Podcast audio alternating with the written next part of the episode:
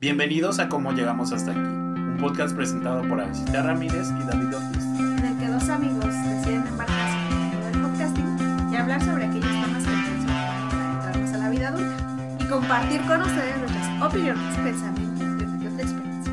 El día de hoy, déjame primero me aplaudo porque ya no me olvidé del intro. Muy bien, ya retomando el ritmo. bien. Ahora sí, ya. Este, el día de hoy tenemos un tema muy...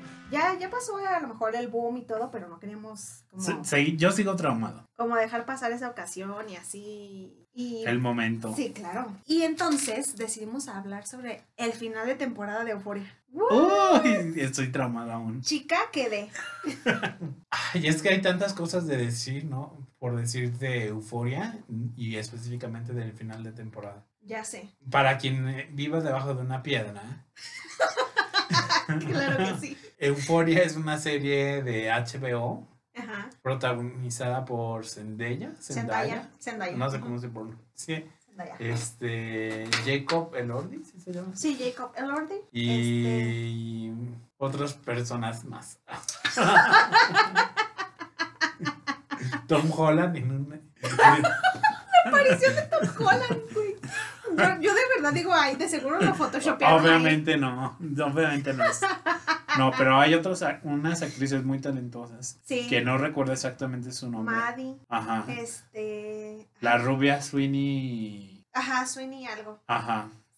Sydney, algo así, ¿no? Ah. Sí tiene algo así su Instagram. Que sí, yo ya la había visto, te había dicho yo en, ay, en una serie de Netflix que se llama, ay, ¿cómo se llama? No me acuerdo ahorita y ni me voy a acordar. Pero la serie fue muy buena y de ahí yo decía, esa chica me gusta cómo actúa. Entonces me sorprendió cuando apareció en el foro y dije, ah, muy bien. Ajá. Y creo que también sale en el cuento de la criada.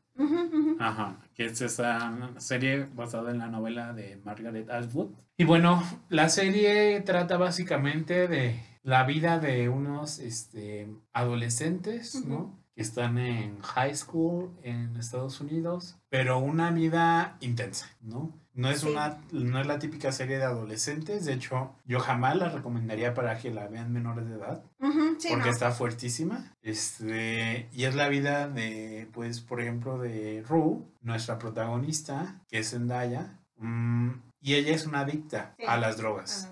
Adicta intensa. No que regularmente consuma, sino de que le está destruyendo la vida a ella y a su familia. Y todo el día, ¿no? O sea, Ajá. y, y metiéndose no solo una cosa, Ajá. miles. Drogada en la escuela, drogada en las fiestas, drogada en su casa, drogada en los grupos de rehabilitación, drogada siempre. Y bueno, ella tiene una historia ahí medio complicada porque su adicción comenzó cuando su padre, enfermo de cáncer, consumía pues pastillas para el dolor Y ella comenzó ahí a drogarse. Con esas pastillas después ocurre la muerte y como que la adicción se desata.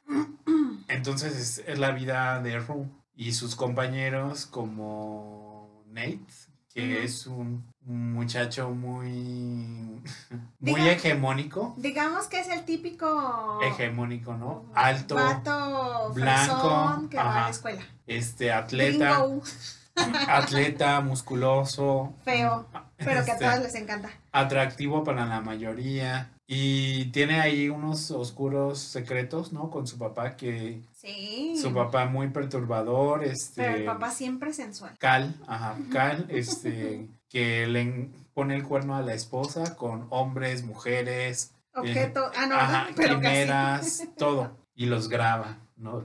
Sí. Y entonces este, este muchacho cuando es niño, Nate, descubre como los videos de su padre y se queda traumado, horrorizado, pero en ese horror que le exige estar viendo una y otra vez lo mismo, como que un horror que lo fascina.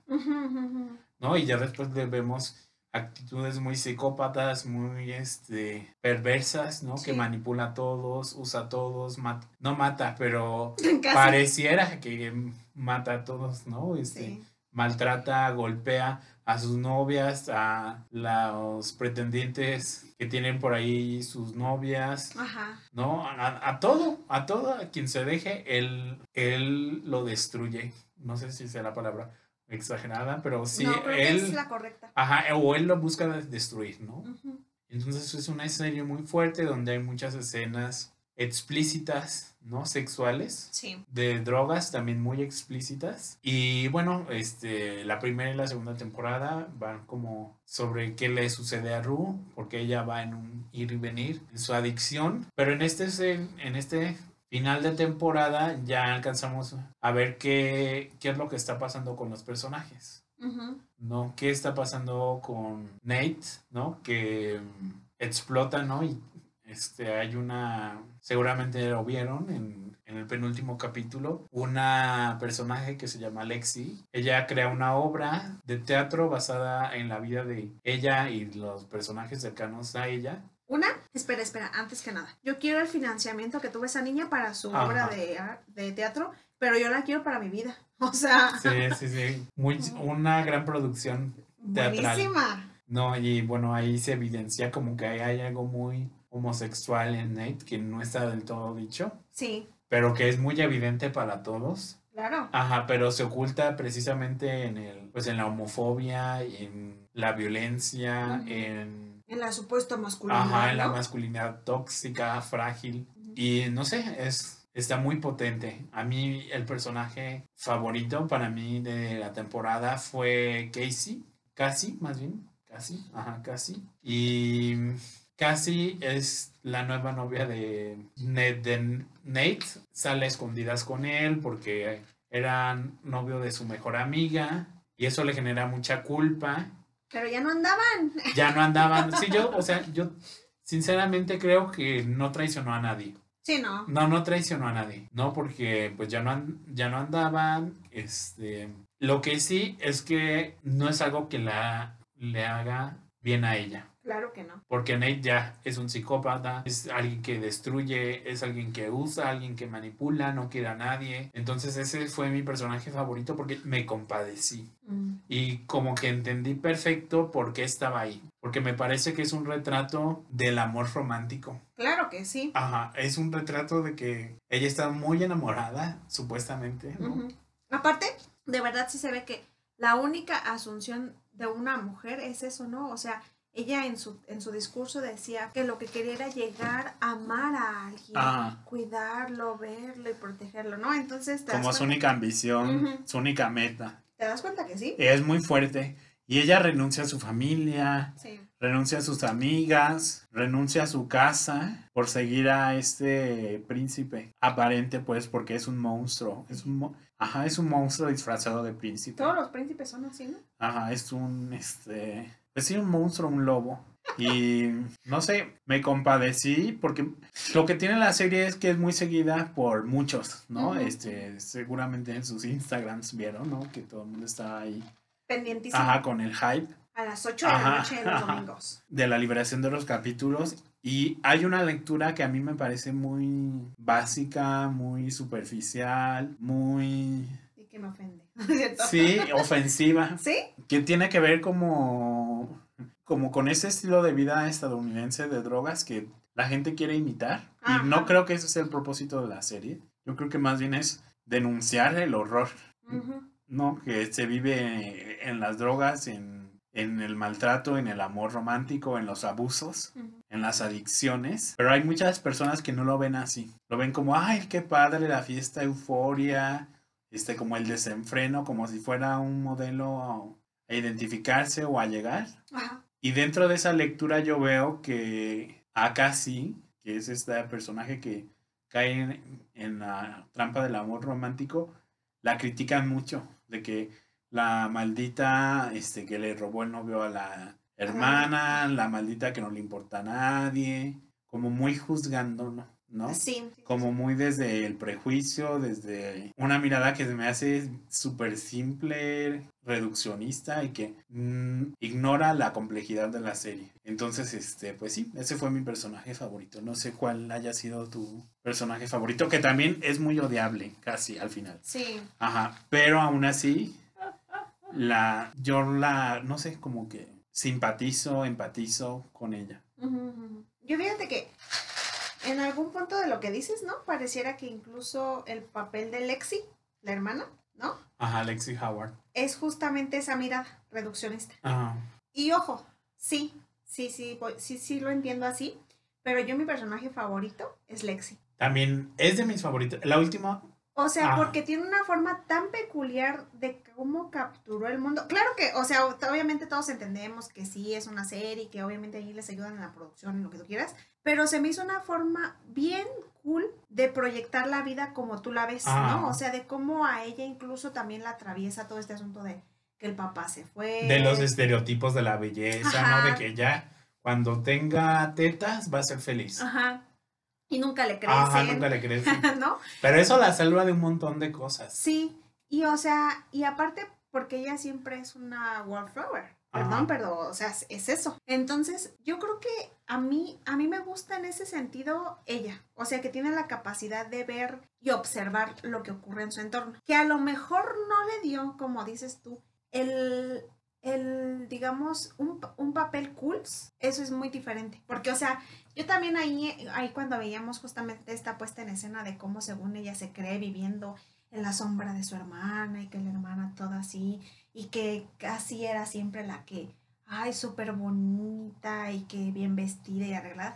Perdón, pero o sea, en los capítulos se ve como, por ejemplo, cuando recién empieza este asunto con Nate, ella se levanta súper temprano para arreglarse, para ponerse, para... Ah, sí. O sea, depilarse, regla- arreglarse, ponerse, no sé qué, quitarse. ¿Sabes? Es infinidad de cosas. Y te das cuenta de que debe ser agotador para incluso Sí. las personas que viven de su imagen. Que desde las 3, 4 de la mañana. Si no, construirse esa imagen. Y lo triste es que no lo hacía para ella, sino que para que la volteara a ver Para que el la fulano reconozca el otro. Ajá. Ajá. Y entonces te das cuenta de que, o sea, pues no es solamente eso, o sea, ella también, y seguramente también batallaba porque tenía este asunto de yo también, pues a mí también me dejó mi papá, ¿no? O sea, porque ahí es a las dos, eh, y era un papá violento que, que no nunca supo que dirigir, abandonó. nunca supo dirigir su vida y todo, ¿no? Ajá. Pero, pero te Que no cuenta- entiendo si murió. Ajá, como que da a entender, ¿no? Porque cuando en este asunto de, de cuando Ru da el discurso en el funeral de su papá, como que ella logra vislumbrarlo, ¿no? Porque el papá también se accidentó, Mm. el de Lexi y, y Cassie. Entonces, a mí se me hace como Lexi este asunto como desde la cara de la otra moneda, o sea, que lo puedes ver desde otra perspectiva. Pero sí, yo jamás creí que, que, que Cassie fuera un, un mal ejemplo, Sí, ¿sabes? sí, sí, sí, sí. O sea, son vidas complicadas, complejas. Y ah, yo también, o sea, si me identificara con alguien, sería con Lexi. Sí, todos somos Ajá, Lexi. ajá. O sea, No, y de hecho, como que es que tien- tiene una vida más normal, digámoslo Ajá. así. No, este, sí preocupada por ciertas entiéndase, cuestiones, estereotipos y demás. entiéndase que me va con, co- como a ella en todo, hasta se me muere el amor. Ah, no, ¿verdad? Ajá, Pero casi literal. Sí, sí. O sea, antes de que se me dé, ya se me fue, Ajá. ya me gostearon.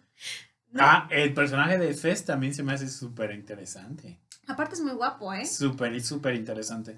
Fez es un drug dealer que pues tiene una tiendita y en esa tiendita distribuye sus drogas. Pero no es un dealer am, violento, no es un dealer, este, pues sí, violento, sino solo como que él distribuye sus cosas y ya no se interesa en más, ¿no? Y puede decirle que no, por ejemplo, a Ru, cuando la ve en modo de adicción, le dice que no, que ya no le va a dar más drogas.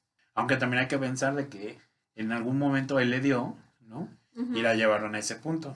Sí. Pero el, el- lo que quiero llegar es que no es una mala persona en sí, Fez.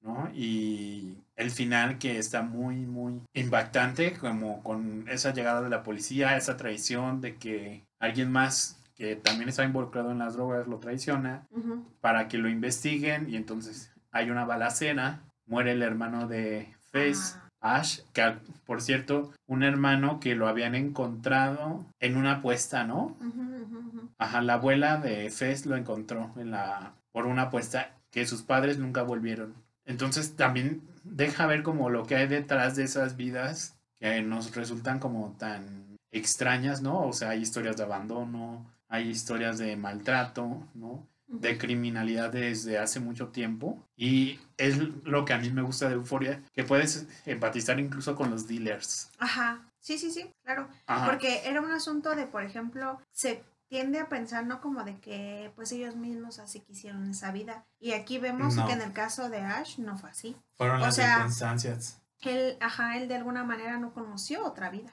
Sí, nació en el narco y murió en el narco. Entonces, se me hace como, sí, muy interesante. O sea, la serie tiene temas muy, muy buenos. Incluso, por ejemplo, con este... De hecho, algo que quería anunciar desde hace rato era que, por ejemplo, cuando tú dices este caso de, de Cassie, a mí auténticamente el final, o sea, el, el, último episodio a mí no me gusta cuando le dice a Maddie, ¿no? Como de al final, antes de que, de que yo hiciera todo lo que hice arriba del escenario, que tuviera ese brote tan precioso, este, dijo, a mí me dejó Nate. Y entonces Maddie, que ya había sido novia de Nate, le dice, no te preocupes, es solo el principio. Se me hace fuertísimo. Se me hace como una sentencia horriblísima, ¿no? Como, como de no te preocupes. Así me pasaba siempre, ¿no? Pero se me hace fuertísimo. O sea... Se me hace fuertísimo y o sea, le está advirtiendo de lo que sigue. Porque Nate no es alguien de que se va a librar nada fácil, ¿no? O sea, a Debe ser Escorpio.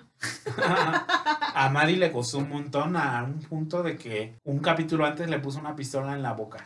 Sí. Entonces yo necesito que la próxima temporada Nate pague sus actos. O sea que no, mm, no puede reivindicarse, no puede...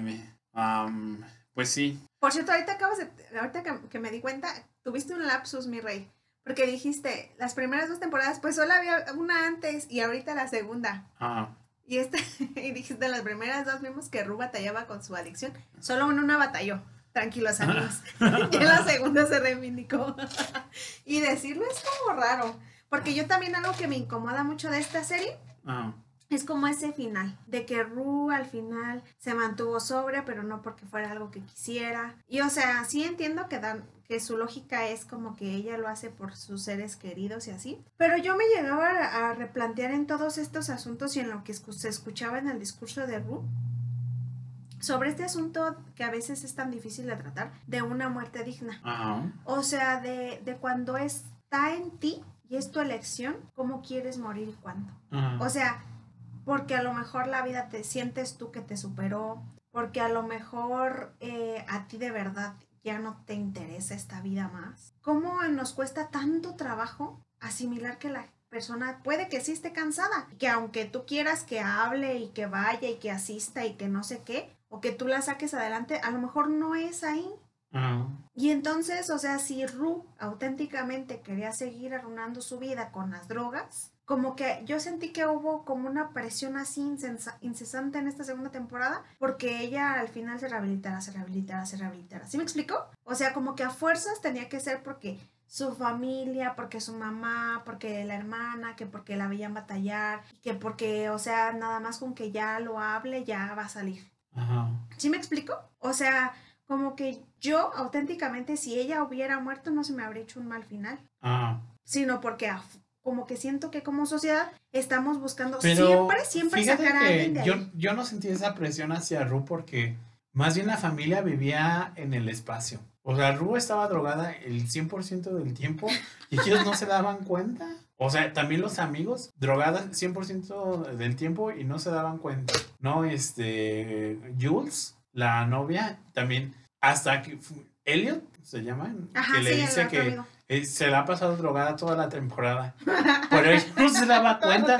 Y o sea, viendo la cara, viendo este los comportamientos que tenía, el que no seguía bien el discurso. Nadie se le había ocurrido que había recaído en las drogas. No, o sea, sí se ve, David. Se ve, pero. O, sea, incluso hasta Jules le, llega a cuestionar varias veces y ella le dice, como, no, todo está. O bueno, le dice solo consumir marihuana. la vista gorda. Ajá, se, hizo, se hicieron tontos, pues. Ajá.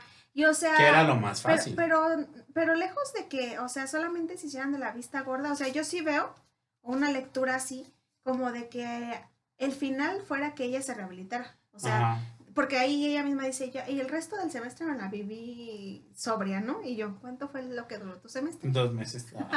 no, o sea, como que, como que yo no entendí por qué, o sea, incluso hasta el padrino de, de las, estas reuniones a las, que, a las que asiste, este, también, ¿no? Como de insistirle, yo no quiero que arruines tu vida. Y ya hasta el final, casi es cuando le dice, ya, o sea, si lo que tú quieras hacer también con tu la mamá le dice que ya. Y está bien, ¿sabes? Ah, yo también creo que está bien. Porque yo creo que eh, es ahí donde sin duda alguna se hace un corte. Ajá. O sea, pero no de la, no de la del como la incesante lucha de tienes que llevar una vida o hacerla mejor. Como de convencimiento, pues. Ajá, o sea, por... Siento que es bien complejo el asunto de Ru, porque sí cansa.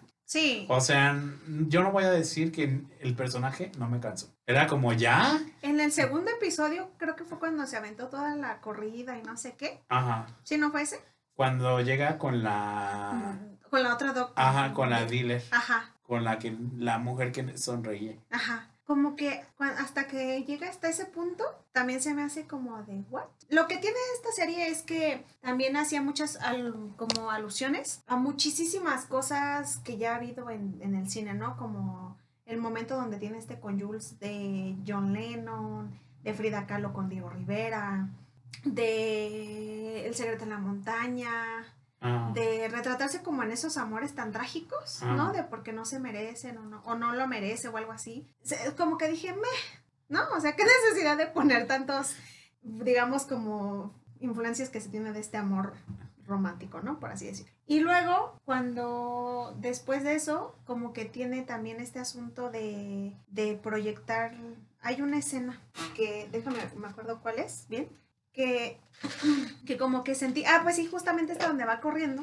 Y me hace recordar a una, a estas películas también como muy de Gaspar Noé, este, donde como que siempre está, Gaspar Noé también es un director que se mete muchísimo con este asunto de las drogas y como que sentí que se veía muchísimo la influencia de, de, Ah. de productores así, ¿no? Como de, de lo que te causa la droga, de poner como un mundo bien high, de donde como en una constante persecución y las ideas persecutorias, ¿no? Y así, tun, tun, tun. como que en lugar de, de mostrarte como un clímax, como que se, te se me hace como un loop, Mm. así. Yo no sé si de verdad consumí drogas porque nunca he estado ahí, este, sea así, pero qué flojera.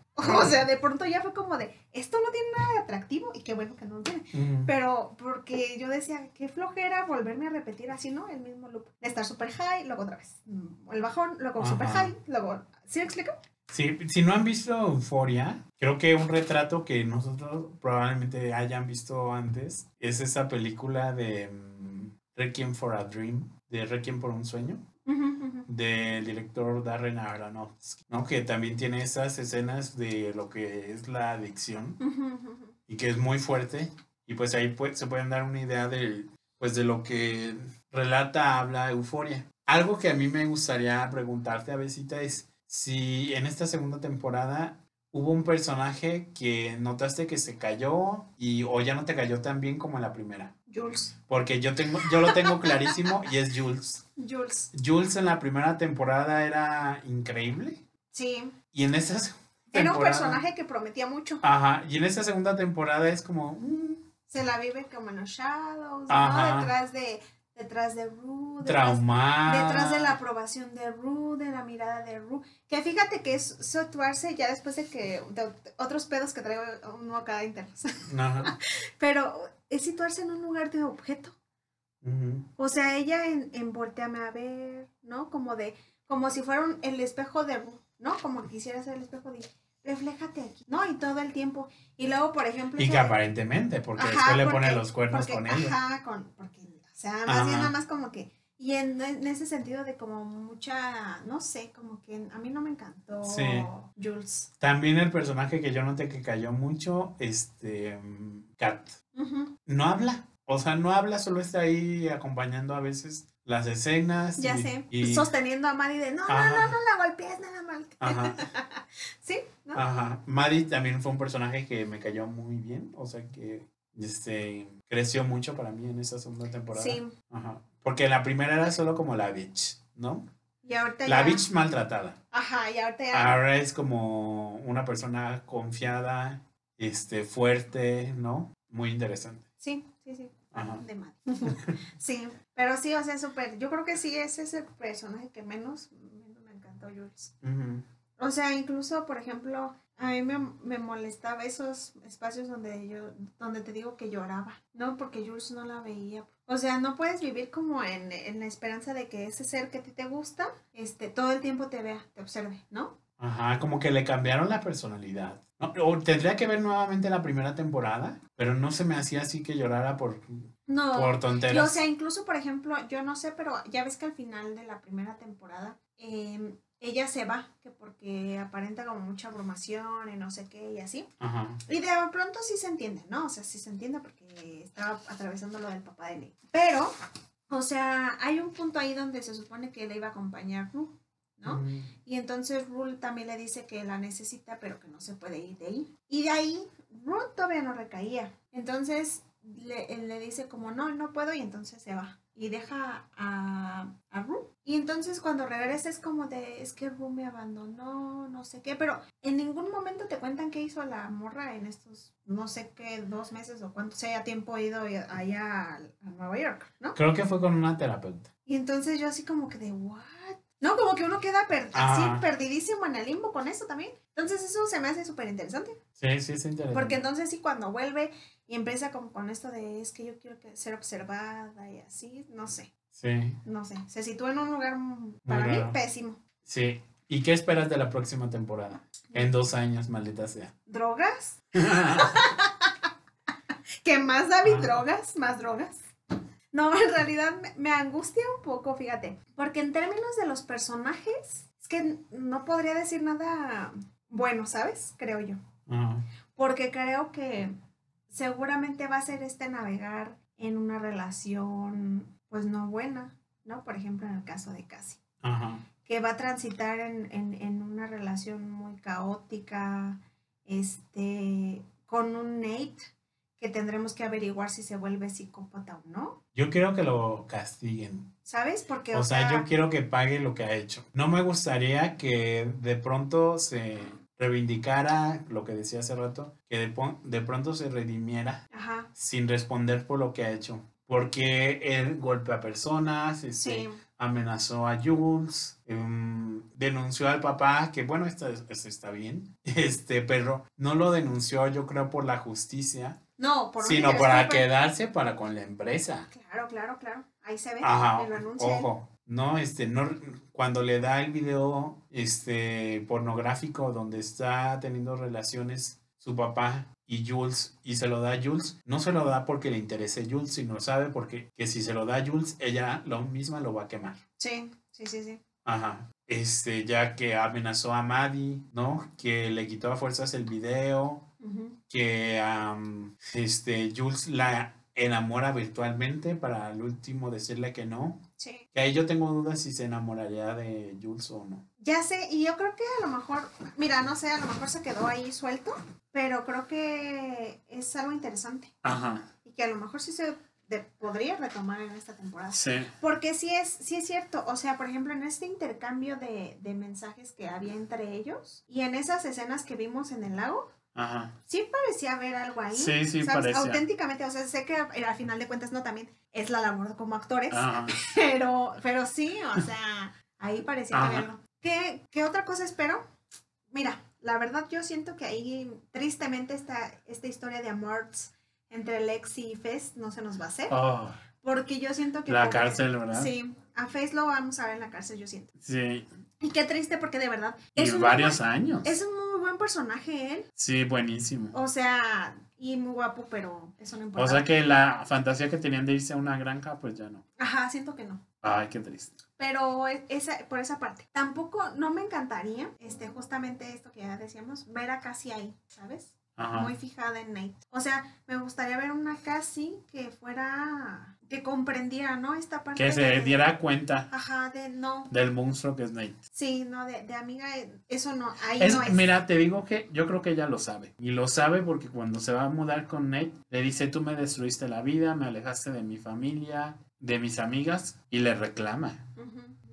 Pero aún así se queda. Y yo creo que se queda por esa ilusión del amor romántico. Pero ella, lo, ella sabe lo que implica Nate para ella. Claro, sí. Y está interesante, ¿no? Porque vemos cómo entonces irse de un lugar no solo es por la razón, sino intervienen otras cuestiones para alejarte de un lugar en el que no. Claro. Sí, sí, sí. Ajá. No, básicamente sí. ¿Qué esperas del personaje de Ru? Oh.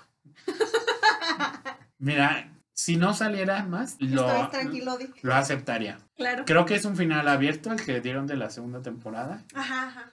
Como que pues ya no está en las adicciones, este, se va, pero no sabemos más de ella. Mm, espero que por fin encuentre pues paz ¿no? Que no tenga esta necesidad de drogarse y que si se droga, pues ya no lo pasen tanto, porque ya lo vimos y harta. Supongo que es el fin de la serie, ¿no? Pero harta, ¿no? Yo el año pasado justo leí una novela de... se llama Junkie, de... es de la generación Beat. A William S. Burroughs, me parece. Ajá. Y es la vida de un junkie. Pero es como o sea, solo lo, Es único- como lo único que pasa es cuando se va a drogar, cuando se rehabilita un poco, se va a drogar y así. Ajá, sí. Entonces eso me cansa. Sí, sí, sí, sí, sí. I feel you. Ajá. Sí, yo tampoco no. Sí, William Burroughs. Mira, ¿Y tú qué esperas de Ru? yo, a propósito de, de esta obra de teatro que mostraba Lexi, Ajá. creo que de pronto es catártico para Ru. En el sentido de que pareciera que. O sea, es que, mira, tú y yo entendemos que, que la adicción de Ru no es propiamente porque, digamos, que no ha superado la. O sea, que no está ligado, pues, completamente a superar la muerte de su padre sino que es porque justamente a la par, ¿no? Se fue desglos- desglosando entre la enfermedad y la muerte del padre, este adicción, ¿no? Al consumir los medicamentos. Pero si digamos que le fue catártico este momento con Lexi, yo esperaría que ella encontrara algo que hacer con su vida.